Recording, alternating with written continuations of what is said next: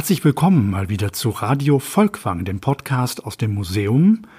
Und unser heutiges Thema nennt sich Kinderwelten. Diesen Kinderwelten ist in unserer Sammlungsneupräsentation auch ein eigener Raum gewidmet, aber uns geht es heute eher um die Sichtweisen von Kindern, den Blick, den Kinder auf die Kunst haben und auch vielen Angeboten, die die Bildung und Vermittlung dazu entwickelt hat. Und am Mikrofon der heutigen Folge sind Peter Darners und Annika Schank. Und wir haben auch einen Gast heute. Wir freuen uns ganz besonders, dass Rebecca Wassermann hier ist. Künstlerin und Kunstvermittlerin hier im Museum Volkwang, aber auch im Kunstmuseum Bochum. Und ja, Rebecca, vielleicht stellst du dich erst einmal selbst vor. Hallo, ja, ich freue mich sehr, heute hier sein zu können und an diesem Podcast teilnehmen zu können. Ähm, ich äh, bin, wie ich schon gerade vorgestellt wurde, Rebecca Wassermann, ähm, habe Kunst studiert in äh, Holland, in Arnheim. Ähm, eingestiegen bin ich 2012 mit dem Farbenrausch, einer großen Sonderausstellung. Äh, und ja, seitdem bin ich hier als Kunstvermittlerin tätig. Ganz viel mittlerweile im Bereich mit Kindern und Jugendlichen. Ich habe auch schon Erwachsenenführung gegeben, aber ähm, mein Fokus liegt doch tatsächlich bei den Workshops und Angeboten mit Kindern. Wir werden gleich einiges erzählen zu den Angeboten, die wir von der Bildung und Vermittlung für Kinder hier im Museum haben. Wir werden auch etwas zu den Methoden erzählen, die wir einsetzen. Aber die erste Frage, die ich interessant finde, ist, kann man eigentlich jedes Kunstwerk mit Kindern besprechen oder gibt es manche Werke, die sich besonders gut dafür eignen? Wie ist das, Rebecca? Hast du Lieblingswerke, über die du besonders gern sprichst? Ja, auf jeden Fall. Ähm, wobei ich würde sagen, dass man jedes Werk mit Kindern besprechen kann. Man muss mal ein bisschen aufpassen mit den Altersgruppen. Ich hatte letztens, ähm, habe ich mit meinem Sohn, der vier Jahre alt ist, Jakob, ähm, ein, eine Ausstellung besucht und man musste durch einen Raum gehen, man musste durch diesen Raum gehen und den Rest der Ausstellung zu sehen. Das war jetzt im Bochumer Museum. Und dieser Raum war sehr gruselig. er hat zum ersten Mal gesagt, dass er Angst hätte. Deswegen ähm, ist es schon, man muss ein bisschen gucken, passen die Werke zum Alter, zu der Altersgruppe. Ähm, aber grundsätzlich würde ich sagen, kann man alle Kunstwerke mit Kindern besprechen. Und ich habe natürlich meine Lieblingswerke hier im Volkwang Museum. Äh, wir haben den Monet vertreten mit zwei Werken, äh, unter anderem ein Seerosenbild und einem Bild einer Kathedrale.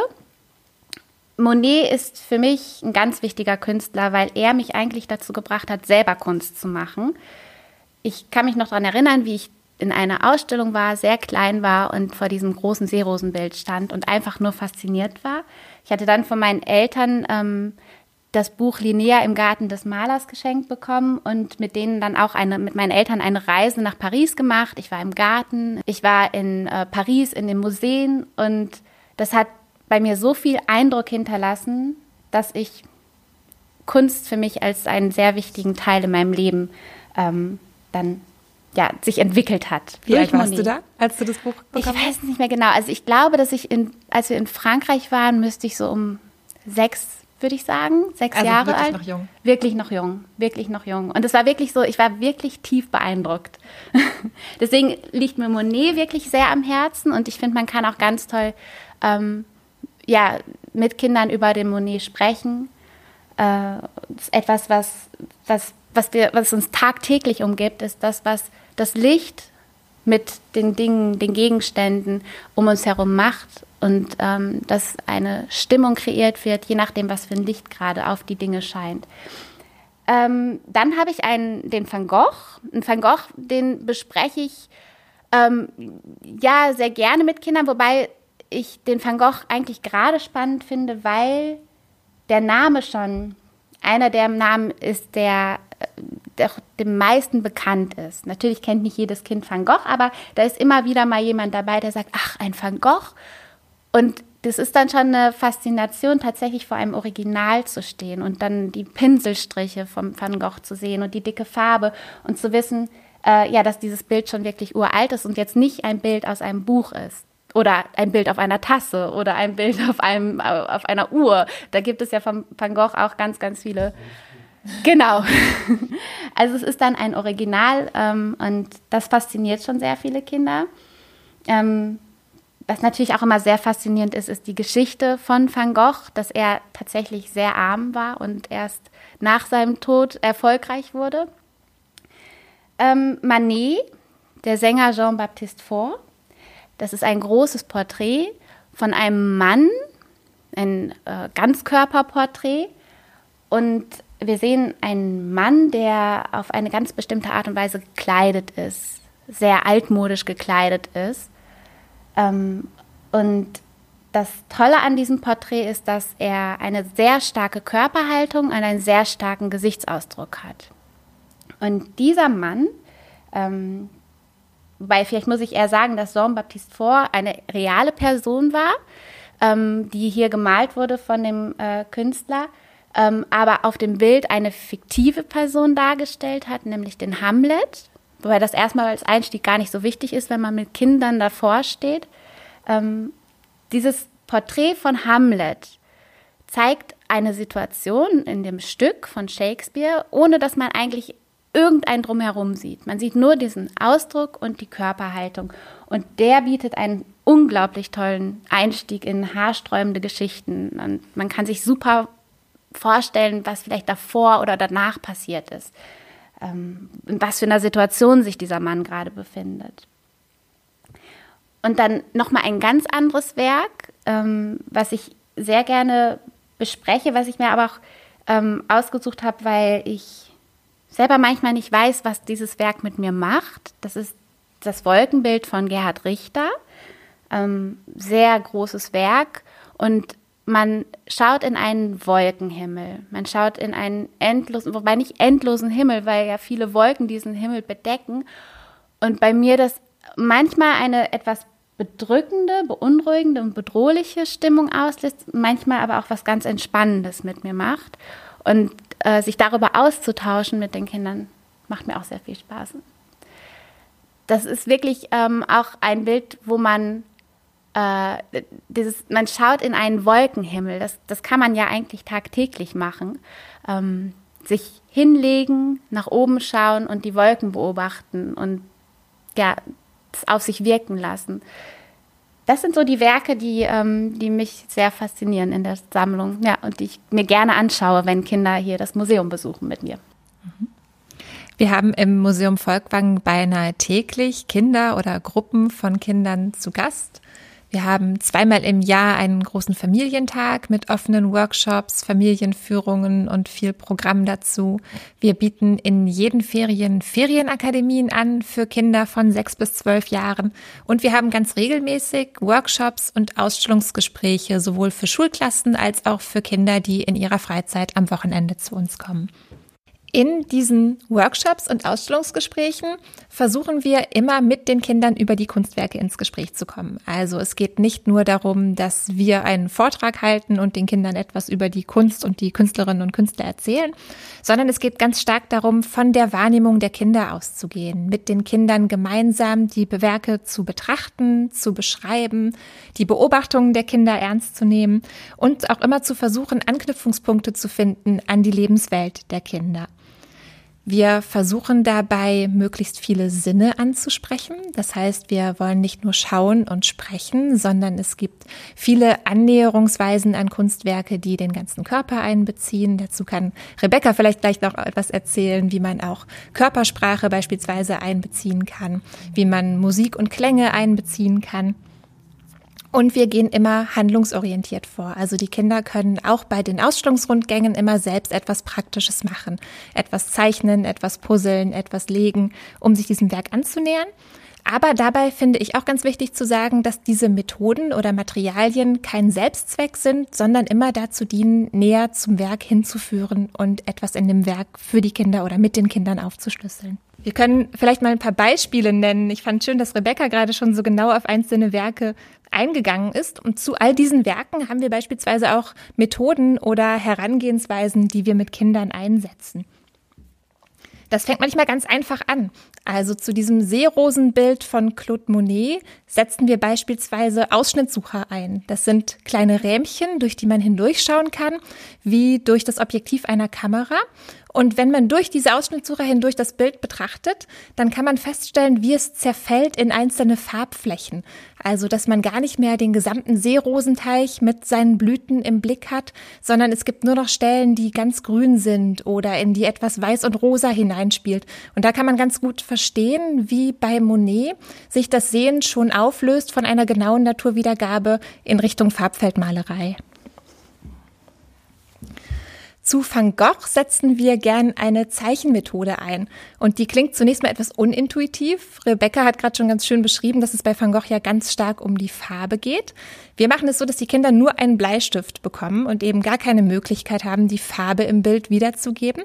Das soll aber dazu dienen, dass sie umso genauer auf die Linienführung, auf den Duktus im Bild schauen und versuchen, diesem besonderen Pinselstrich von Van Gogh auf die Spur zu kommen. Also die Kinder bekommen einen Bleistift und ein Blatt Papier, schauen aus dem Fenster und schauen, was sich vor dem Fenster bewegt. Also das können Blätter im Wind sein oder Grashalme oder auch Autos, die vorbeifahren. Und das eben in dieser besonderen dynamischen Strichführung wiederzugeben, die auch Van Gogh in seinen Landschaftsbildern einsetzt. Und zu dem Opernsänger Jean-Baptiste Faure von Manet haben wir eine Verkleidungskiste.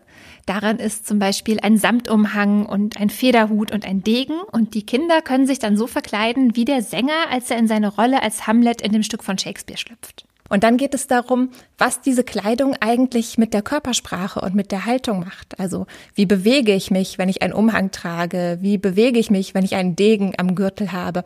Und auch so kann man schon wieder gut zurückkommen zu dem Werk und eben über die Körpersprache der Figur im Bild sprechen. Du hattest gerade ein paar äh, die Werke nochmal angesprochen, die ich jetzt gerade auch als meine Lieblingswerke genannt habe. Ähm, und auch beim Richter äh, setze ich sehr gerne Methoden ein. Ich hatte gerade zuvor auch schon erzählt, dass es ja eigentlich etwas ist, was wir tagtäglich machen. Wir haben den Himmel immer über uns. Ähm, und wenn man entspannen möchte, sich Ruhe gönnen möchte, legen wir uns, äh, wir Menschen uns auch gerne in, ins Gras und schauen den Himmel an und beobachten, wie die Wolken vorbeiziehen.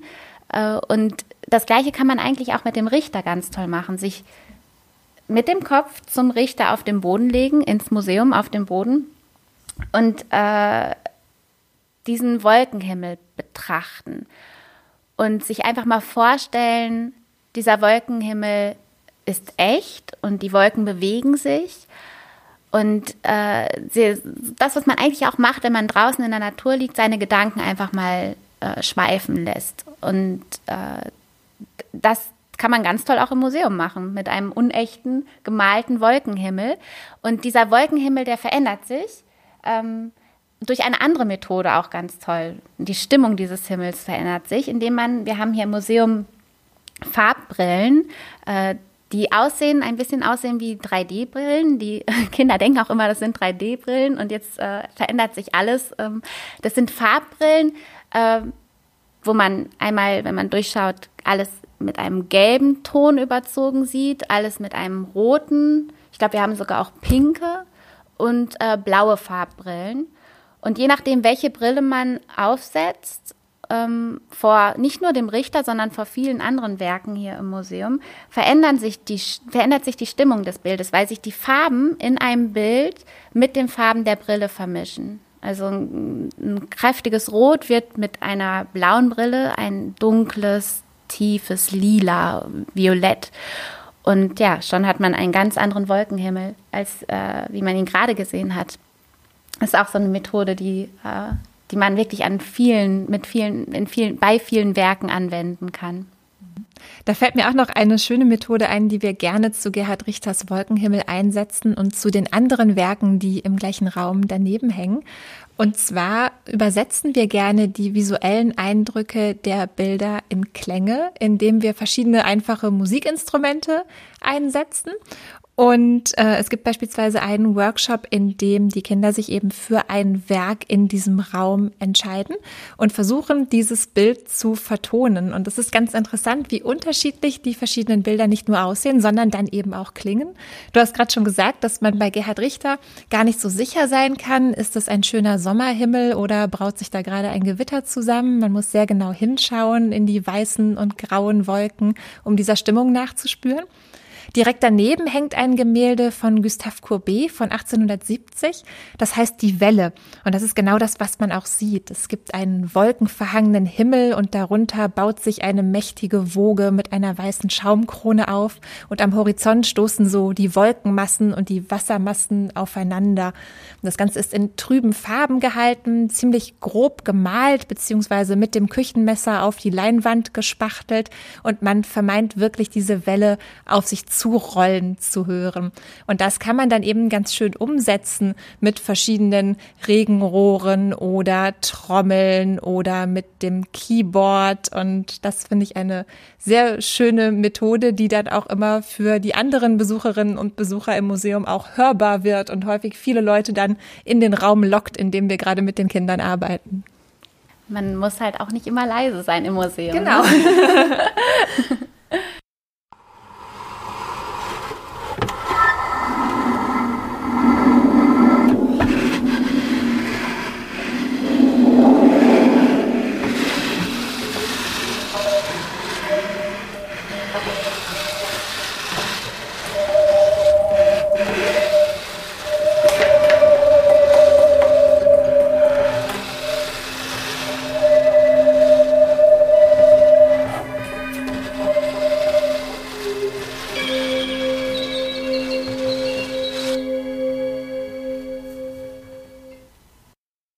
Ja, Klänge und Geräusche haben auch bei unserem letzten Familientag eine Rolle gespielt. Daran erinnere ich mich sehr, sehr gerne zurück. Da ging es um die Ausstellung Der montierte Mensch, um das Wechselverhältnis von Mensch und Technik in der Kunst. Und das war jetzt nicht so sehr eine Methode, die mich da fasziniert hat, aber eine Aktion, müsste man sagen, denn wir hatten für die Kinder aus Pappmaché eine riesige Zeichenmaschine gebaut. Also einen Zeichenroboter, der selber Bilder schaffen kann, der selber Bilder zeichnen kann. Und wir verraten natürlich jetzt hier nicht an dieser Stelle, wie das eigentlich funktioniert hat aber äh, man konnte seine speziellen Wünsche vorne in eine Art Briefschlitz stecken, dann wurde kräftig gezeichnet und die Maschine hat später das fertige Bild wieder hinten ausgespuckt. Und man kann sich vorstellen, dass diese Maschine natürlich den ganzen Tag komplett umlagert war und die möglichsten und unmöglichsten Dinge da gezeichnet werden sollten. Und da stammen natürlich selbstverständlich nicht nur die Kinderschlange, sondern auch ihre Eltern. Das ist das, was ich besonders gerne an unserer Arbeit mag, dass man auch mal ein paar Tage damit zubringen kann, eine Zeichenmaschine zu entwerfen und zu bauen. Also es ist wirklich sehr vielseitig und experimentell, was wir machen. Und diese Familientage sind auch für uns ein, ein großes Experimentierfeld. Da können wir viele Dinge ausprobieren. Und wenn sie an dem Tag dann sehr gut funktionieren, dann übernehmen wir sie gerne auch in unser reguläres Angebot und versuchen sie ein bisschen runterzubrechen von diesem großen Kinderfest, das der Familientag ist, zu einem Angebot, das sich auch mit Schulklassen umsetzen lässt oder mit Kita-Kindern umsetzen lässt. Und ein schönes Beispiel, was mir da noch einfällt, ist ein großer Schachbrettboden, mit dem wir gern arbeiten. Da hatten wir an einem Familientag einen wirklich großen Raum mit einem schwarz-weiß karierten Fußboden ausgelegt. Und wir haben Softbausteine und Schwimmnudeln gekauft im großen Format und große aufblasbare Gummibälle in den Grundfarben. Und die konnte man auf diesem Schachbrett anordnen und sich so selbst körperlich in ein Bild beispielsweise von Mondrian versetzen versetzen oder in ein anderes abstrakt geometrisches Bild versetzen das hat so viel Spaß gemacht und so gut geklappt, dass wir das übernommen haben in den Regelbetrieb und dass man das jetzt eben auch mit Kita-Kindern, mit Schulklassen bei uns machen kann. In einem etwas kleineren Maßstab, auf einem etwas kleineren Schachbrettboden. Aber da können die Kinder eben Konstruktionen bauen aus diesen Softbausteinen und dann sich darin bewegen, drumherum gehen, die verschiedenen Perspektiven anschauen und gucken, wann sieht es denn ähnlich aus wie Mondrian? Wann bekomme ich denn eine Ruhe und Harmonie hergestellt mit diesen Bausteinen? Und wann sieht es eher dynamisch und spannungsgeladen aus und erinnert vielleicht eher an ein Werk von Kandinsky oder von Laszlo Moholy-Nagy, die wir dann im Anschluss auch in der Sammlung anschauen. Das ist auch eigentlich ganz schön. Ähm, ich muss gerade direkt an eine Lieblingsmethode von mir denken, die ich ähm, in der Ausstellung auch gerne mit Kindern mache. Ähm, man versucht einfach mal ein Werk, und das funktioniert gerade ganz gut mit den abstrakten Werken, auf sich körperlich also auf den eigenen Körper einwirken zu lassen. Wir haben ja riesige abstrakte Werke hier, ähm, Barnett Newman, ähm, Mark Roscoe, Frank Stella. Und wenn man vor diesen großen Farbbildern steht, dann macht das etwas mit einem. Und äh, das kann man dann auch ruhig zulassen. Also äh, diese Übung, auf die ich eigentlich hinaus will, ähm, da geht es tatsächlich um entweder eine Körperhaltung, die man zu einem abstrakten Werk einnimmt, oder einer Bewegung. Kann sogar bis hin zu einem Tanz gehen. Ähm, und äh, das ist eine tolle Methode, äh, wenn man jetzt mit größeren Gruppen zusammenarbeitet. Man hat immer wieder ähm, Kinder, Jugendliche, die ähm, eigentlich gar nicht so gerne was sagen, sondern viel lieber zuhören möchten. Und mit so einer Methode sind eigentlich alle dabei. Also ne, es ist, man braucht gar nicht wirklich seine Stimme zu benutzen, um etwas zu diesem, sich zu diesem Kunstwerk zu äußern. Man kann den Körper einsetzen. Und da, das geht so schnell. Ich brauche gar nicht so viel zu erklären zu diesen Übungen. Ähm, da wird schon ganz, ganz viel überlegt und gemacht und ähm, ja, oft auch gerne zu zweit, dass man dann zu zweit vor einem Werk steht und sich was dazu überlegt. Kannst du ein bisschen beschreiben, wie Kinder da auf konkrete Werke reagiert haben? Ähm, ja, äh, in dem Raum ähm, mit den abstrakten Werken von Frank Stella funktioniert das sehr gut. Ähm, da ist ein Werk von Frank Stella, das ist äh, ja Rechteck, ein recht, sehr, sehr großes Werk und ähm, schwarz und grau. Und das ist eigentlich wie eine, eine Spirale, die immer weiter nach innen führt. Die folgt der Form des, des Bild, der Bildform, also keine runde Spirale, sondern eine ähm, eckige Spirale. Und das funktioniert unglaublich gut. Da habe ich ähm, äh, Kinder gehabt, die ähm, sind mit ihrem Körper in das Bild hineingekrochen. Also die haben so Kriechbewegungen gemacht vor dem Werk. Ähm, andere, die wurden reingezogen, weil das äh, auf sie wirkt wie ein Strudel. Äh, daneben hängt ein großer Frank Stella, der ähm, äh, keine klassische Form hat, sondern ein Shaped Canvas, eine geformte Leinwand, ähm, eigentlich ein Halbkreis. Und äh, auf diesem Halbkreis hat man verschiedene, äh, ich würde sagen, Kuchenstücke in verschiedenen Farben. Also der teilt sich in verschiedene Farben. Und äh, davor, ähm, das hatte ich jetzt schon öfter, genau, dass man, dass Kinder, äh, wie heißt das, ein Hampelmann gemacht haben. äh, oder halt sich so hin und her bewegt haben, wie der Zeiger bei einem Metronom. Und ja, das sind eigentlich so äh, Übungen, die super gut funktionieren. Ähm, eine andere Übung, eigentlich, äh, was total Gegensätzliches ähm, sind die Übungen ähm, von Gedicht, also Gedicht zu schreiben vor einem Werk. Äh, da gibt es zum Beispiel ein Elfchen oder ein Rundell. Und ähm, das finde ich ist eine tolle Übung, weil man erstmal gar nicht glaubt, dass man ein Gedicht schreiben kann zu einem Werk. Also es ist schon, ich glaube, ich hätte auch als Kind äh, erstmal Stress bekommen. Das klingt erstmal einschüchternd, ja. Genau. Ich muss ein Gedicht schreiben.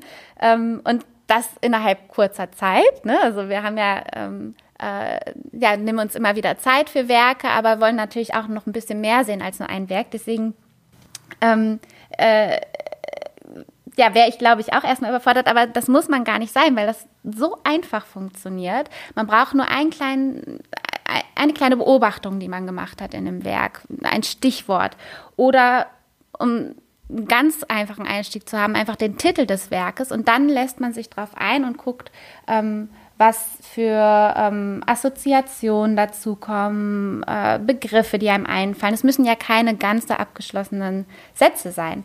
Und ehe man sich versieht, hat man ein Gedicht geschrieben. Sollte man eigentlich auch in einer Führung für Erwachsene mal wieder einsetzen. Ja, ja das funktioniert ja. sehr gut mit Erwachsenen, wirklich. Also da sind so tolle Gedichte schon bei rumgekommen und man merkt dann auch, wie stolz die Kinder und Jugendlichen sind, dass, ähm, äh, dass dann doch echt wirklich was ganz Tolles dabei rumgekommen ist. Und da geht es dann im Gegensatz zu den Bewegungsübungen gerade um Sprache.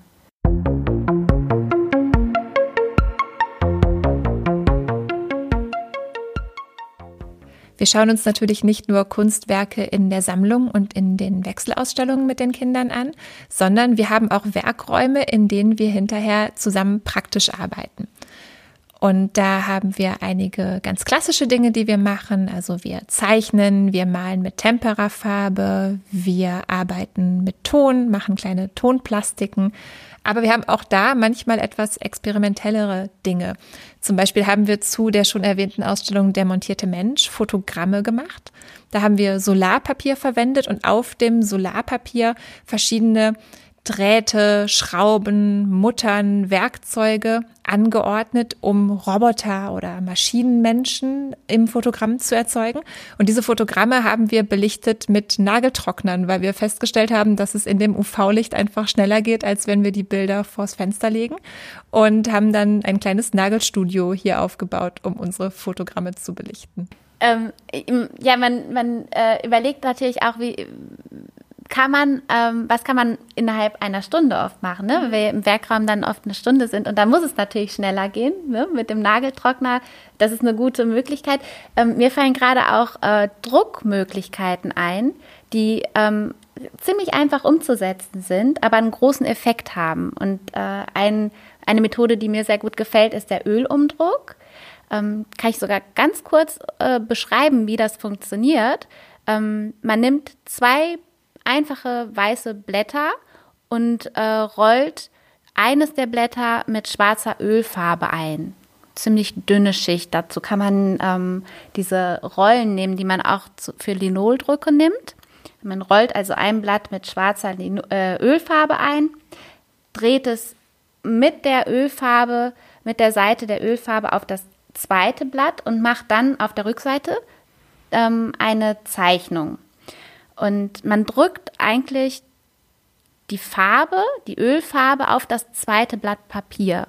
Und wenn man dann diese, ähm, dieses Blatt mit der Ölfarbe wieder wegnimmt, hat man eine wunderschöne Zeichnung, die nicht perfekt ist. Und das soll sie auch nicht sein, also mit ein paar Flecken. Aber es ist genau die Zeichnung, die man gerade auf der Rückseite ähm, des mit Ölfarbe äh, eingerollten Papieres gemacht hat.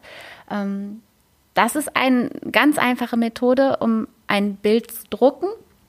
Und wir haben auch eine Methode äh, äh, mit Plexiglasscheiben. Äh, das funktioniert sehr gut zu zweit, wenn man äh, sich ähm, mit dem Thema Porträt beschäftigt, also eine Person zeichnet oder malt, dass sich einer auf die eine Seite von der Plexiglasscheibe und der andere auf die andere Seite von der Plexiglasscheibe äh, setzt. Der eine ist der Maler, der andere wird porträtiert. Und der Maler schaut durch die Plexiglasscheibe die Person an und malt auf der Plexiglasscheibe ähm, diese Person nach um sie dann, wenn man dann die, das Bild fertig hat, diese Plexiglasscheibe auf ein großes Blatt Papier zu legen, festzudrücken, wieder abzunehmen und dann hat man auch einen Druck. Also da gibt es eigentlich ganz tolle experimentelle Methoden, die man in dieser äh, Workshop-Stunde im Werkraum anwenden kann. Auch muss ich auch sagen, einige Methoden, die ich jetzt hier im Museum selber kennengelernt habe, die ich vorher gar nicht kannte. Ähm, Wobei wir das ja auch immer gemeinsam weiterentwickeln. Es ist ja. ja wirklich auch ein bisschen Learning per Doing. Genau. Und äh, diese Methodenwechsel von Sammlung zu Workshop-Raum, ähm, das, was schon beschrieben wurde, das spielt natürlich in konzentrierter Form auch sehr intensiv eine Rolle in Bildungsprojekten, die wir hier schon lange am Museum Volkwang machen. Und eines davon nennt sich 5 Plus, ein Projekt für Vorschulkinder. Und ich glaube, Annika, du warst relativ lange damit beschäftigt und auch mit dabei, auch das mit und weiterzuentwickeln. Vielleicht kannst du mal erzählen, worum es dabei geht. Genau, das Projekt gibt es schon sehr lange am Museum Volkwang. Es wurde 2011 entwickelt von Heike Kropf und Julia Vollmer und es richtet sich an Vorschulkinder ab fünf Jahren aus Essener Kitas. Es ist ein Projekt, das sehr gut angenommen wird. Wir machen das zweimal im Jahr, also zwei Staffeln im Jahr. Und es gibt immer eine große Nachfrage danach. Bis zu 20 Kitas können pro Halbjahr daran teilnehmen und die Plätze sind immer sehr schnell vergeben. Das Projekt ist so aufgebaut, dass die Kinder zu vier aufeinanderfolgenden Terminen zu uns ins Museum kommen. Die Termine haben alle andere Themen und es geht eben darum, das Museum, seine Kunstwerke, aber auch die praktischen Möglichkeiten kennenzulernen, die es hier für Kinder gibt. Vorgeschaltet ist immer ein Termin für die Erzieherin, bei dem wir das Projekt vorstellen und alles schon einmal gemeinsam durchspielen, was die Kinder dann später hier im Museum erwartet, damit die Erzieherinnen eben auch sich gut vorbereitet fühlen und in der Kita schon mal die Kinder auf den Museumsbesuch einstimmen können. Und das Ganze schließt ab mit einem zweiten Termin für die Erzieherinnen, einem Reflexionstreffen wo die Erzieherinnen uns erzählen können, was besonders gut geklappt hat, was wir beim nächsten Mal besser machen können und wo wir auch noch ein paar Tipps mitgeben, wie man denn in der Kita weiter ästhetisch praktisch mit den Vorschulkindern arbeiten kann. Und Rebecca, du bist da auch sehr engagiert in diesem Projekt. Und der erste Termin, das ist sowas wie so eine Heranführung überhaupt an den Ort, an das Museum und auch wie man sich in einem Museum möglicherweise zu verhalten hat. Ähm, vielleicht kannst du darüber ein bisschen erzählen. Ja, der erste Termin ist meistens auch der erste Besuch in einem Museum für die Kinder. Die sind ja fünf plus, äh, zwischen fünf und sechs Jahren, also die sind Vorschulkinder. Ähm, und äh, die kommen also hier in das Museum rein, kommen erstmal an, sehen das Museum vom Außen und dann betreten sie den großen Eingangsbereich und treffen auf den Kunstvermittler. Ähm, und es geht bei diesem ersten Termin darum, einfach mal loszuziehen und eine Entdeckungstour zu machen, das Museum zu entdecken und herauszufinden, was ist das eigentlich für ein Ort und äh, wieso sieht dieser Ort so aus und was sind das für Dinge, die in diesen Räumen stehen und hängen ähm, und warum gibt es diesen Ort überhaupt? Äh, diese Entdeckungstour begehen wir mit Fernrohren, die wir selber bauen, basteln, total einfach. Man nimmt ein Blatt Papier, rollt es, klebt es und hat ein Fernrohr. Und die funktionieren tatsächlich auch. Denn mit diesen Fernrohren kann man ganz genau hinschauen und äh, die Dinge nochmal ähm, ja, mit einem gewissen Fokus beobachten.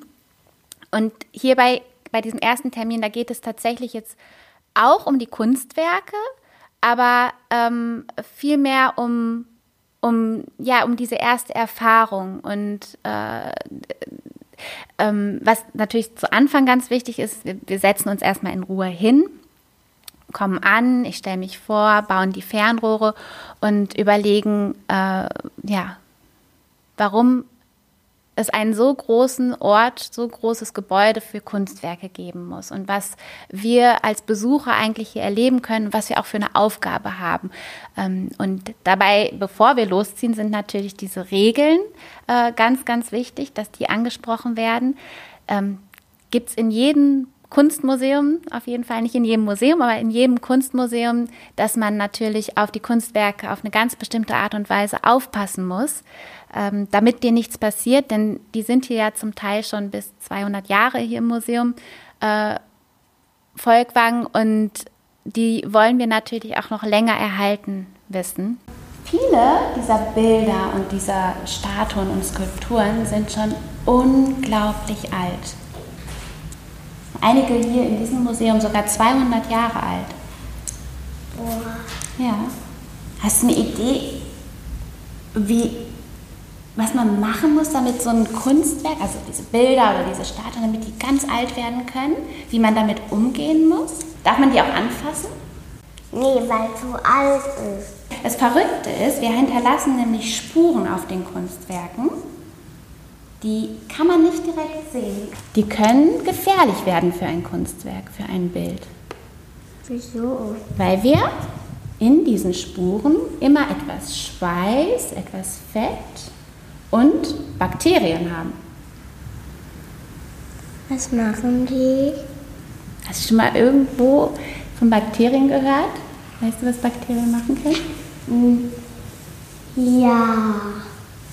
Die essen Rest an den Zähnen essen. Genau, ne? wir müssen ja jeden Tag unsere Zähne gut putzen, damit die nicht die Bakterien an den Zähnen knabbern. Ne? Und so ist es auch bei den Kunstwerken. Bakterien fangen an, irgendwann zu knabbern, das sieht man nicht sofort, aber dadurch verändert sich die Farbe oder die Farbe wird bröckelig und kann abfallen. Und dann geht ein Kunstwerk langsam kaputt. So erklären wir den Kindern dann, warum man mit den Objekten im Museum so vorsichtig umgehen muss. Dafür haben wir auch ein Hilfsmittel dabei. Wir nehmen ja immer Materialwagen mit, wenn wir mit Kindergruppen im Museum unterwegs sind, wo unser didaktisches Material drin ist. Und in dem Kita-Projekt haben wir auch noch ein Seil dabei. Genau, ich habe äh, als Kunstvermittlerin immer einen Wagen dabei. Ne? Also auch um die Fernrohre zu bauen. Ich brauche natürlich ähm, ein paar Materialien, unter anderem aber auch ein Seil. Und dieses Seil hilft uns immer etwas Abstand zu halten zu den Kunstwerken, ähm, wenn wir uns tatsächlich dann für ein Kunstwerk mehr Zeit nehmen. Ähm, ja, und äh, lernen, das ist auch ganz wichtig für die Sicherheit der Kunstwerke, die Kameras kennen und wir lernen die, äh, das, Person das Sicherheitspersonal kennen.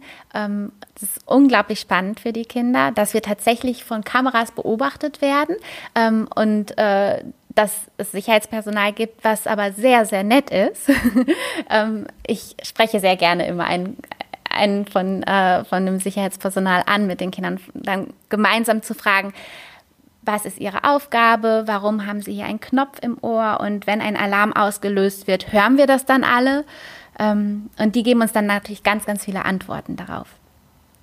Ja, und wenn wir dann äh, rumgehen, beobachten wir natürlich auch die Räumlichkeiten. Warum sind die Fenster so groß? Weshalb muss hier so viel Licht reinkommen in die Räume? Was fällt den Kindern denn am meisten auf, wenn sie durch ihre Fernrohre schauen? Gibt es bestimmte Kunstwerke, die sie in den Blick nehmen oder andere Besonderheiten des Museums? Ähm, die Banane. Die Banane, stimmt. Ja, die kommt oft vor. Genau. Es gibt eine Banane, die sich gar nicht im Museum befindet, wobei mittlerweile befindet sie sich im Museum. Das Museum wurde um die Banane herum gebaut. Museum sozusagen. wurde um die Banane herum gebaut, genau. Ähm, es kann sein, dass die Banane, genau, diese Banane, die taucht jetzt nicht nur hier am Volkwang-Museum, im Volkwang-Museum auf, sondern an vielen Orten auf der Welt, ähm, an Gebäuden, in denen sich etwas mit Kunst abspielt. Es ist ein Künstler, Thomas Baumgärtel, der hat diese Banane an die Wand gesprüht. Ähm, mittlerweile befindet sie sich in einem äh, Innenhof, Innengarten des Museums. Das Museum wurde ja umgebaut und äh, der Teil äh, dieser Innengarten, das war der ehemalige Eingang des Museums. Also bevor das Museum umgebaut wurde, ist man an der Banane vorbei in das Museum gekommen und wusste dann eigentlich direkt, ah, die Banane, das ist ein Zeichen. Der Künstler Thomas Baumgärtel hat hier ein Zeichen hinterlassen. Ähm, ich weiß also, ich werde jetzt einen Raum betreten, einen Ort betreten, in dem sich etwas mit Kunst abspielt. Mir fällt da auch gerade ein Kunstwerk ein, was, ähm, äh, ja, was sehr schnell entdeckt werden also wo die Kinder sehr schnell hingehen möchte, um, möchten, um es zu entdecken. Ähm, meistens kommt man ja schon an diesen einen Bereich im, im Neubau vorbei. Äh, wenn man dort in die Räume schaut, sieht man in der Mitte etwas Großes, Leuchtendes, den Helm von Los Carpinteros, ähm, ein Raum im Raum, der aus vielen kleinen Fächern besteht, aus vielen kleinen Vitrinenfächern in Form von Bienenwaben. Und äh, man kann also von außen hineinschauen und von innen nach draußen schauen. Der, äh, ähm, und dieser Raum wird durchflutet mit einem warmen Licht. Und das ist ein Werk, wo die Kinder sehr gerne schnell hin möchten, um den zu entdecken und auch reinzugehen und zu gucken, wie fühlt sich das an. Ähm, den finde ich auch super. Äh, dieses Kunstwerk finde ich auch super als Einstieg, weil der halt auch was über die Geschichte des Museums erzählt. Ähm, um das Sammeln, es geht ums Sammeln und Bewahren und Beschützen. Das ist ein Werk, äh, was ich mir auch oft gerne direkt zum ersten Termin hin anschaue. Und äh, wenn man dann weitergeht, kommt man ja an vielen Gemälden vorbei, an äh, Skulpturen. Und das Schöne an diesem Projekt ist, dass wir natürlich Zeit haben. Es ist jetzt ein Termin, der erste Termin. Wir brauchen jetzt noch nicht äh, alle Kunstwerke, die jetzt gerade interessant aussehen, uns wirklich in diesem, an diesem einen Termin anschauen. Wir haben Zeit und sehen uns viermal im Museum. Und ja, auf unserem Weg äh, bei dem ersten Termin ist es natürlich auch schön, sich doch für ein Kunstwerk etwas mehr Zeit zu nehmen.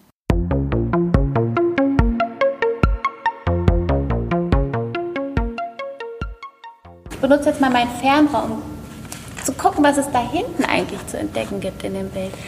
Nimm auch mal ich sehe ich seh einen roten Punkt, ich glaube, eine Rose. Einen roten Punkt? Ja. Siehst du den noch? Oh, ich guck gerade. Da ist ein roter Punkt. Ja, was könnte das sein? Vielleicht auch mal dein. Ja, du kannst auch mal mein Fernrohr ausprobieren. Dann gib mir mal deins, dann tauschen wir mal. Vielleicht ist das ein Paar. Ein Park, meinst du? Na klar.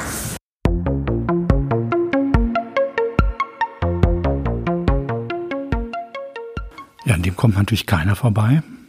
Der Papageienmann von Max Liebermann. Sicherlich sehr gut für dieses Vermittlungsformat geeignet, da es ein sehr erzählerisches Bild ist. 1902 wurde das gemalt von Liebermann und man sieht auf diesem Bild einen Mann, der einer ganz ungewöhnlichen Tätigkeit nachgeht, denn er sammelt Papageien ein. Und die findet er nicht einfach irgendwo, sondern die sind natürlich in einem Zoo. Das ist der Artis Zoo, den Liebermann auch selber besucht hat. 1838 gegründet als einer der ersten Zoos überhaupt in Europa. Und das war eine touristische Attraktion. Auch Liebermann hat auf seinen vielen Reisen in die Niederlande diesen Zoo immer wieder besucht. Und dieser Mann sammelt wirklich so am Abend die Papageien von ihrer Stange ein, um sie dann in eine Voliere zu bringen, wo sie die Nacht äh, verbleiben können. Und das Bild wird durch starke Farben bestimmt, rot, blau und Grüntöne sieht man. Der Mann selber trägt eine blaue Jacke und eine braune Hose, also ähm, sehr gut ähm, erkennbar die ganzen Farben und die Farbkontraste im Bild, was für die Kinder sicherlich interessant ist. Natürlich die Tiere im Bild sind wichtig, aber auch die Räumlichkeit. Es gibt einen Kiesweg, auf dem der Mann steht. Das ist eine Papageienallee, so heißt sie in diesem Zoo oder hieß sie in diesem Zoo. Und dieser Kiesweg, auf dem sich auch verschiedene Personen befinden, noch eine Mutter mit ihren Kindern, die im Hintergrund zu sehen sind. Dieser Kiesweg wird nur sanft beleuchtet durch ein Licht, das durch die Baumkronen fällt und so Lichtinseln schafft. Und das ist natürlich ganz faszinierend zu sehen bei Liebermann, wie er mit diesen Lichteffekten spielt. Und wenn wir dieses Bild anschauen, dann geht es ja auch um die Frage, was ist eigentlich ein Original oder wie unterscheidet sich eigentlich dieses wunderbar lichterfüllte Gemälde hier von Max Liebermann, was so farbenfroh ist, wie unterscheidet sich das eigentlich von einer Reproduktion dieses Bildes? Wie macht ihr das, Rebecca, wenn ihr mit den Kindern vor dem Bild seid? Also ich hatte ja gerade schon erwähnt, dass mein Wagen, den ich mit mir führe, voll bepackt ist. Und in diesem Wagen habe ich ähm, auch ein Buch, ein Katalog mit Werken des Volkwang Museums und ähm, Poster von Papageien. Und die kann man natürlich ganz toll daneben halten. Also in dem Buch ist natürlich der Papageienmann auch drin äh, abgebildet. Und äh, man sieht natürlich eindeutig die Unterschiede. Zuerst stutzen die Kinder ganz oft, wenn man jetzt überlegt, ne, wir haben jetzt das Original und wir haben dieses Buch das ist doch dasselbe. Da sind doch keine Unterschiede zu erkennen. Und ähm, ja, mit so ein paar kleinen äh, Stutzern ähm, äh, erkennen die dann aber auch, ja, tatsächlich, die Farben sind ganz anders. Die Leuchtkraft ist anders der Farben. Man sieht nicht, wie pastos, also wie dick die Farbe aufgetragen ist. Äh, die Größe ist anders. Und der Rahmen fehlt. In dem Buch haben wir keinen Goldrahmen um das Werk herum. Äh, und ja, es ist tatsächlich ein großer Unterschied. Und bei diesen Postern mit den Papageien, ähm, da haben wir, glaube ich, zwei Papageienposter, ähm, da sind die Papageien auch in Bewegung, so wie bei Max Liebermann. Die Papageien, die gerade eingesammelt werden in dem äh, Zoo, ähm, breiten ihre Flügel aus äh, und ja, sind in Bewegung, sind Lebewesen. Aber die sind gar nicht so haarscharf und detailliert gemalt worden wie diese Papageien auf dem Foto, auf dem Poster, wo man wirklich die Bewegung eigentlich eingefroren hat. Bei Max Liebermann sieht man, dass die Farbe, durch den Auftrag der Farbe, Max Liebermann das geschafft hat, diese Bewegung irgendwie nicht statisch zu ähm, erfassen, sondern die Bewegung bleibt erhalten. Und ja, dadurch kann man ganz toll sehen, dass, äh, dass äh, der, was man als Künstler ähm, für Möglichkeiten hat, wenn man ein Bild malt. Das Bild von Max Liebermann ist ein sehr erzählerisches Bild. Also man kann Menschen erkennen, Tiere erkennen, auch eine Situation, die viele Kinder kennen, die eben selbst schon oft im Zoo waren. Aber wir schauen uns auch im Projekt 5 Plus und auch generell gern auch abstrakte Werke mit Kindern an. Kannst du da ein Beispiel geben, wie wir uns diesen Werken nähern? Das ist dann beim zweiten Termin, wenn die Kinder ähm, beim, äh, zum zweiten Mal das Museum besuchen, dann geht es tatsächlich um Farbe, um, äh, um das Erlebnis Farbe auch. Äh, und als Einstieg haben wir da ganz schön die großen äh, Farbtücher. Ähm, hier im Museum haben wir drei Farben, rot, blau, gelb.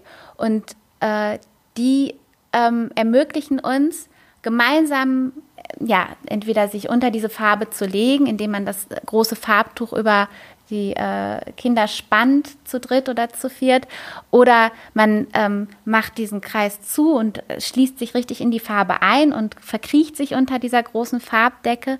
Und man äh, hat dann ganz schön Einstieg darüber zu reden, kann man Farbe eigentlich fühlen? Macht das etwas mit uns? Ähm, und gibt es Unterschiede, ob ich jetzt von einem Gelb umgeben bin oder von einem Blau? Und das funktioniert gut mit den Farbtüchern, aber das funktioniert auch sehr gut mit den großen abstrakten Werken in der Sammlung. Zum Beispiel Mark Roscoe, ein äh, großes orange, rosa, ähm, beige leuchtendes Bild. Ähm, die Farben wurden ja mit einem breiten, großen Pinsel aufgetragen, aber eigentlich eher einmassiert, finde ich, in die, in die Leinwand. Also man sieht jetzt gar nicht so sehr die Pinselstriche, sondern es ist so was ganz Flirrendes und Leichtes, wie die Farben aufgetragen wurden.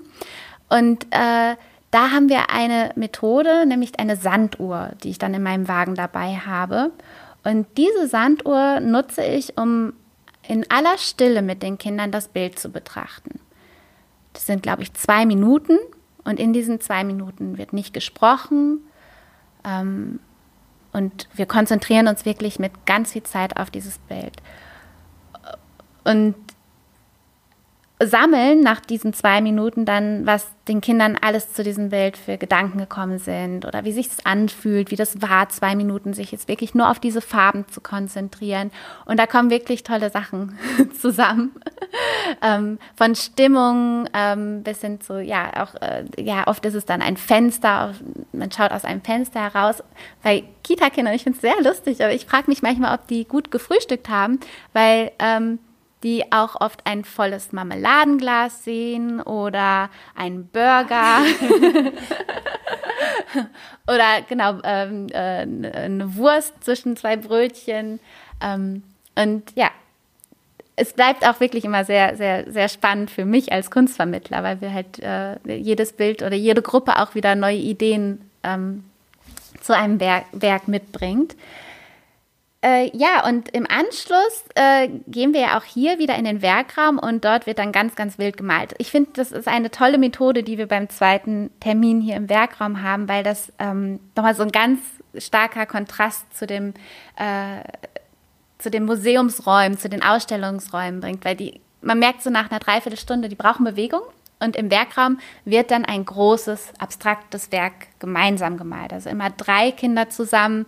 Jeder bekommt eine Farbe und äh, ich lese eine Geschichte vor. Und ja, da kommen dann diese drei Farben vor. Und je nachdem, ob sie gerade was in der Geschichte machen, dürfen die Kinder malen.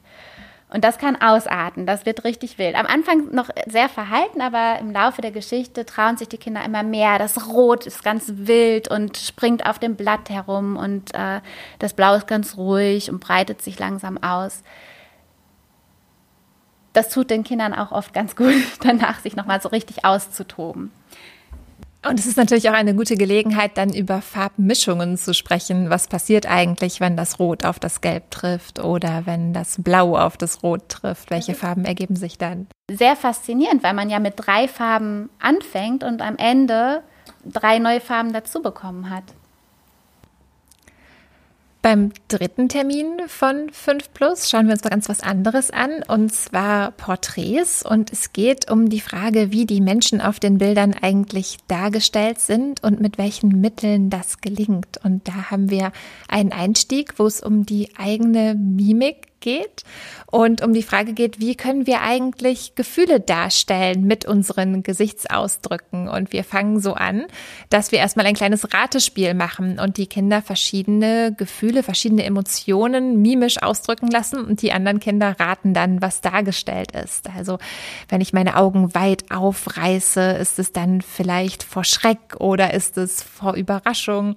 Wie schaue ich eigentlich, wenn ich richtig wütend bin? Presse ich die Lippen aufeinander oder runzel ich die Augenbrauen oder fletsche ich vielleicht sogar die Zähne?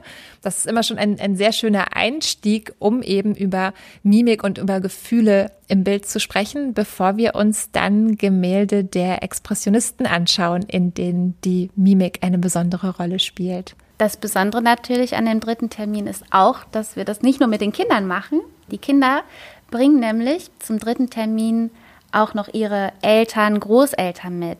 Das, äh, die werden vorab eingeladen, auch an einem der Termine teilzunehmen. Und das ist der dritte Termin, wo es um Porträts geht, um die Mimik, um äh, Gefühle, die mit dem Gesicht ausgedrückt werden. Und die werden natürlich auch mit einbezogen. Die machen mit. Und beim vierten Termin von 5 Plus geht es dann um Plastiken und Skulpturen bei uns in der Sammlung. Da schauen wir uns verschiedene Beispiele an und wir stellen die Körperhaltungen der Figuren nach, um mal nachzuspüren, wie fühlt es sich eigentlich an, wenn ich ganz stolz und gerade mich hinstelle und vielleicht die Arme in die Luft recke und den Kopf in den Nacken werfe. Oder wie fühlt es sich an, wenn ich mich ganz klein zusammenkauer und so wenig Platz wie möglich einnehme? Wie fühlen sich meine Arme an? Wie fühlen sich meine Beine an? Und wie wirkt es auf die anderen, diese Figuren dann so zu betrachten? Und da gibt es ein ganz schönes Beispiel in der Sammlung. Das ist die sogenannte Stahlfrau von Thomas Schütter, eine sehr, sehr ungewöhnliche, ja, bizarre Skulptur, muss man sagen. 2002 entstanden. Die steht in einem der Lichthöfe des Altbaus des Museum Volkwang, ist da aufgestellt und diese Stahlfrau kauert auf einem verrosteten Stahltisch. Auch das schon durchaus ungewöhnliche Materialien für die Darstellung eines menschlichen Körpers und die Stahlfrau hat sich hingekniet und das ist eigentlich nur noch so ein Rest einer menschlichen Figur.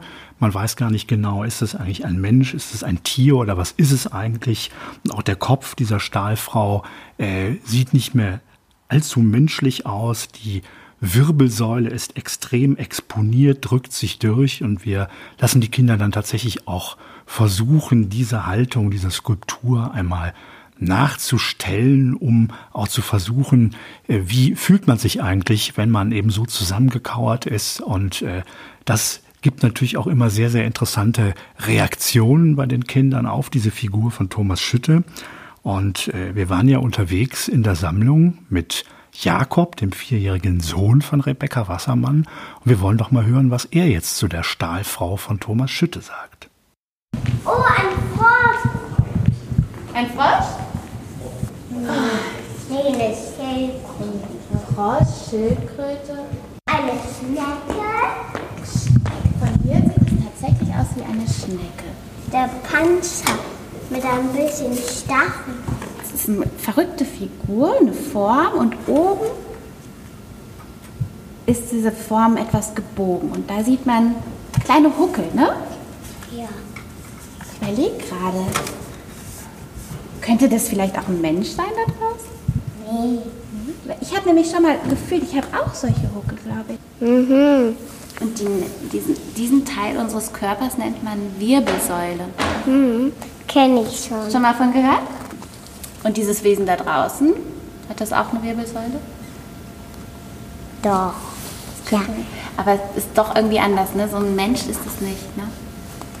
Ein Tier. Eher ein Tier. Und weil es bei diesen Plastiken und Skulpturen ja nicht nur um einen visuellen Eindruck geht, sondern auch um den haptischen Eindruck und man die Figuren ja leider nicht anfassen darf, haben wir immer einige Materialproben dabei, wenn wir mit Kindern unterwegs sind, damit man eben die Unterschiede auch mal fühlen kann zwischen einem glatten, kalten Marmor und rauem, verrosteten Stahl. Und der Stein sieht auch an verschiedenen Stellen ganz unterschiedlich aus, ne? Und, und ich finde ein bisschen das aus wie ein Edelstein. Der Stein Ja. ist tatsächlich auch ein ganz besonderer Stein. Welcher? Vielleicht kannst du ja mal ein bisschen beschreiben, wie dieser Stein aussieht. Welche Farbe hat der Stein zum Beispiel? Äh, weiß. Weiß. Nur weiß? Ja. Echt? Ich glaube, ich nehme nochmal mein Fernrohr und gucke nochmal genauer hin. Oh, ich sehe da aber noch ein paar andere Farben. Schwarz. Ein bisschen schwarz an einigen Stellen. Ja. Fluorill. Genau. Soll ich dir noch kurz verraten, wie man diesen Stein nennt? Marmor. Oh. Mm, lecker Marmorkuchen. genau. Der Marmorkuchen heißt so, weil der nämlich auch weiß ist mit ein bisschen schwarz. Ne, der ist ja auch ne, aus Schokolade und äh, Teig ohne Schokolade gemacht worden. Und ist der leicht oder schwer? Schwer. Ganz schön schwer, ne? Du hast ja gerade schon ähm, bei dieser äh, Statusskulptur entdeckt, dass es da ein paar Rillen gibt, dass es nicht überall glatt ist. Fühl doch mal jetzt den Stein, wie der sich anfühlt, die Oberfläche. Da glitzt. Es hat ganz viel Guck. Das sehe ich auch, genau. Das ist ja ähm, ein Stein, kommt aus der Natur, ne? Und der ist immer wieder anders, Dieser Boden da gerade. den wir gerade gesehen haben. Es ist tatsächlich, ähm, es ist nicht derselbe Stein, ne? Der äh, Boden, der ist, glaube ich, aus einem anderen Stein gemacht. Aber der Boden und dieses Stückchen Marmor wurden beide geschliffen und poliert. Und deswegen haben wir jetzt hier so eine glatte Fläche. In einigen Staffeln von 5 Plus hatten wir noch einen fünften, ganz besonderen Termin. Und zwar kam das so zustande, dass nach unseren vier Museumsbesuchen viele Kinder gefragt haben, ob eigentlich alle Künstler schon tot sind, weil wir uns ja vor allem ältere Werke angeschaut haben. Und es kam die Frage auf, ob es heute überhaupt auch noch Künstler gibt. Und wir dachten, ja, natürlich. Und haben einen jungen Essener Künstler in seinem Atelier besucht. Das war Roman Kochanski, der uns hier mit den Kindern empfangen hat und uns in seinem Atelier herumgeführt hat. Und das waren immer ganz besondere Besuche. Ja, das stimmt. Roman Kochanski ähm, hat ein Atelier in einem großen alten Gebäude hier in Essen und man riecht es eigentlich schon direkt, wenn man die Treppe hochgeht, dass in den Räumen mit Farbe gearbeitet wird und zwar mit Ölfarbe. Das riecht man hier im Museum ja gar nicht mehr. Ne? Die Farbe ist ja meistens getrocknet und äh, ähm, wie so frische Farbe riecht oder sich auch anfühlt, das äh, kann man dann bei Roman Kochanski ganz schön erleben, der ähm, uns dann gezeigt hat, ja, wie sieht erstmal so ein Atelier aus und wie arbeitet man als Künstler oder er als Künstler, dass er Musik anmacht und zur Musik arbeitet, dass er ähm, äh, ja kleine Fotos benutzt, um ähm, große Bilder entstehen zu lassen und viele Zeichnungen macht. Ähm, dann zeigt er uns, hat er uns gezeigt, wie man Farbe anmischt und äh, ja auch zum Teil, wie man, wie sich Ölfarbe anfühlt und wie sich Acrylfarbe anfühlt. Und äh, da musste man natürlich auch immer ein bisschen aufpassen, dass die Ölfarbe nicht überall verteilt wurde. Ähm, aber das finden die Kinder ganz, ganz spannend, auch einfach mal zu sehen, wo kommt eigentlich ein Kunstwerk her?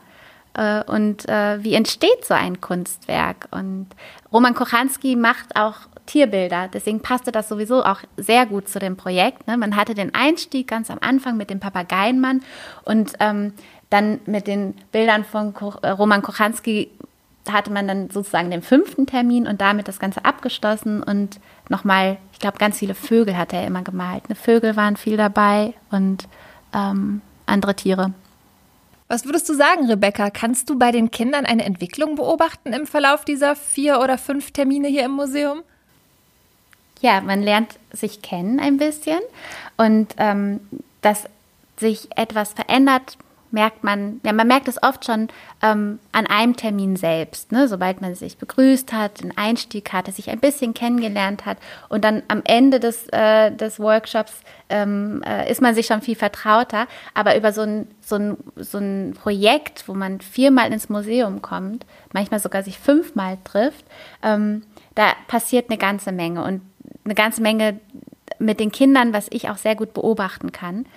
Ähm, und ja, sie werden ja kleine Mu Museumsprofis. Ähm, ich finde immer ein ganz schöner Termin ist der, der dritte Termin, wo die Eltern halt auch ins Museum kommen und man merkt, wie stolz die Kinder sind, dass sie diesen Ort schon kennen, die Eltern manchmal auch schon äh, hier im Museum waren, aber viele Eltern auch noch gar nicht und ähm, die Kinder ihnen dann eigentlich diesen Raum oder diesen Ort vorstellen können und ihnen zeigen können, ähm, wie man sich vor den Kunstwerken verhält, wie man durch die Räume geht und äh, die haben natürlich auch schon zu Hause oft erzählt. Ne? Wir haben zum Beispiel bei dem Papageienmann ähm, bekommen die Kinder auch nach dem ersten Termin einen kleinen Button mit mit einem kleinen Ausschnitt von dem Bild. Und das ist natürlich auch ein, äh, äh, ja, etwas, was sie mit nach Hause nehmen, wo die Eltern auch fragen, was ist das auf deinem Pulli? Was ist diese, was zeigt dieser Button? Und sie können direkt von dem Papageienmann erzählen. Und wenn die dann zu Besuch kommen, die Eltern, ähm, ist es natürlich ganz wichtig, das Original zu zeigen und nochmal den Unterschied zu zeigen zu dem Button und dem echten, wahren Bild, was jetzt an der Wand hängt. Ähm, also sie sind unglaublich stolz. Und ähm, was ich auch manchmal merke, ich hatte jetzt vor kurzem sogar eine Gruppe, ähm, da war ein Junge dabei, der war sehr, sehr schüchtern. Sehr schüchtern und er hat wirklich nicht ein Wort gesagt bei dem ersten Termin. Und im Laufe des Termines hat er sich immer mehr geöffnet ähm, und äh, hat wirklich toll mitgemacht am Ende und hat auch viel gesagt. Aber das war ganz am Anfang überhaupt nicht der Fall. Und das erlebe ich halt bei 5 Plus sehr, sehr, kann ich das sehr gut miterleben, wie sich das, ja, wie sich, was so ein Projekt auch mit den Kindern macht. Du arbeitest jetzt schon viele Jahre in dem Projekt 5 Plus und machst auch sonst sehr viel mit Kindern hier bei uns im Museum und in anderen Museen. Was gefällt dir denn besonders gut an der Kunstvermittlung mit Kindern? Was ich spannend finde bei der Arbeit mit Kindern hier im Museum, äh, jetzt in den Ausstellungen, wenn wir uns gemeinsam ein Werk anschauen, ist, dass man äh, immer wieder überrascht wird. Also ein Werk verändert sich eigentlich bei mir auch mit jeder Gruppe, die hier mit mir das Museum besucht. Äh, es kommen immer wieder neue Eindrücke, neue Ideen und ähm, ich finde es auch oft sehr lustig äh, und überraschend. Ähm, und mir ist es dabei wichtig, wirklich eigentlich mich selber ein bisschen zurückzunehmen oder äh, jetzt gar nicht so viel präsent vorne zu stehen und den Kindern was zu dem Werk zu erzählen, sondern immer wieder das aufgreifen, was gerade von den Kindern kommt, um das wieder zurückzugeben an die Gruppe. Und ähm, ja, wachsam zu sein und äh, manchmal auch wieder auf den Weg zu führen. Ähm, manchmal schweifen wir auch total ab.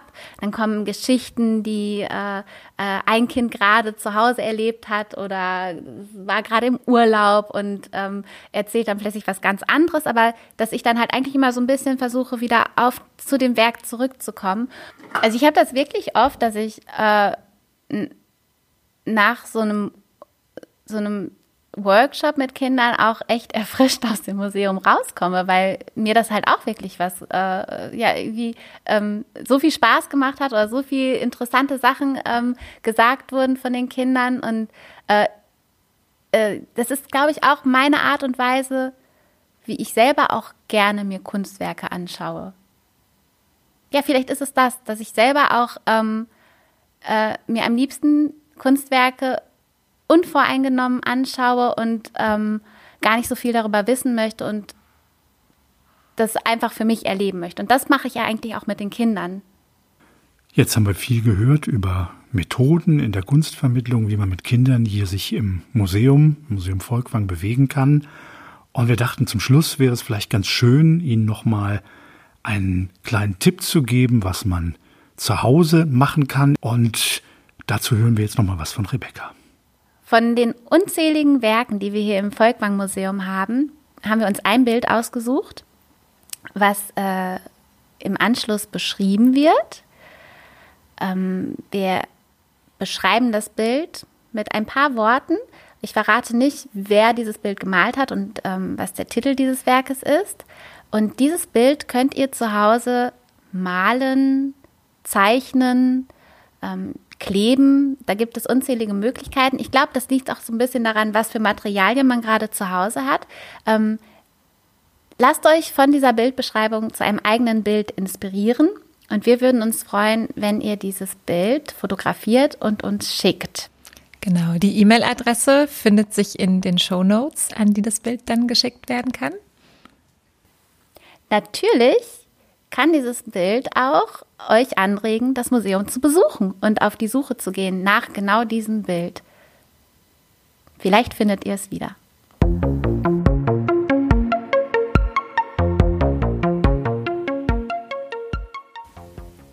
Wir blicken in eine Landschaft. Diese Landschaft ist aber öd und leer. Es gibt keine Berge. Es gibt nur einen einzigen Baum im Vordergrund. Wir haben einen tief liegenden Horizont und wir haben einen ganz stark wolkenverhangenen Himmel. In der Mitte dieses Bildes steht ein Mann und blickt uns direkt an.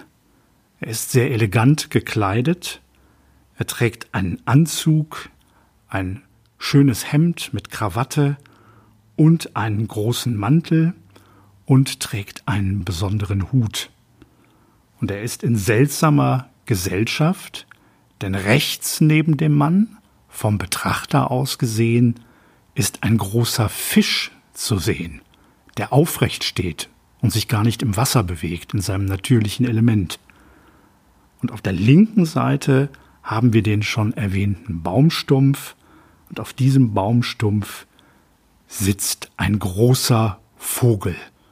Und das ist ein wirklich komischer Vogel, denn man weiß gar nicht so recht, ist es ein Raubtier oder ist es vielleicht nur eine Taube?